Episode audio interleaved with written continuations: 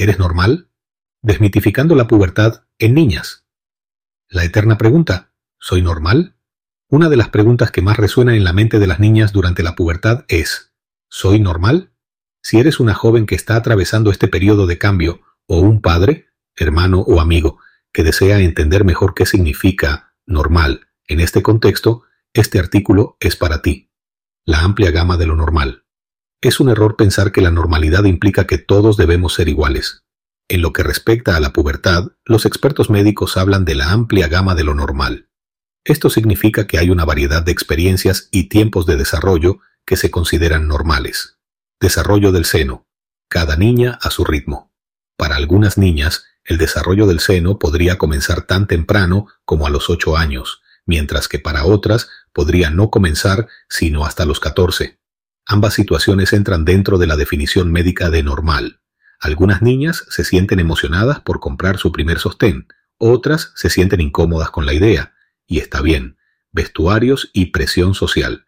Es común que muchas niñas sientan la presión de llevar un sostén porque ven que sus amigas lo hacen, especialmente en contextos como los vestuarios escolares. Algunas niñas, aunque se hayan desarrollado, optan por no usar sostenes porque no se sienten cómodas con ellos y eso también es completamente aceptable. Más cambios físicos, más allá de los sostenes, además del desarrollo del seno, otras señales de la pubertad en las niñas incluyen el crecimiento de vello púbico y axilar, así como el ensanchamiento de las caderas. Estos cambios pueden empezar en cualquier momento, entre los 8 y los 14 años. Menstruación, otro tema de gran variedad.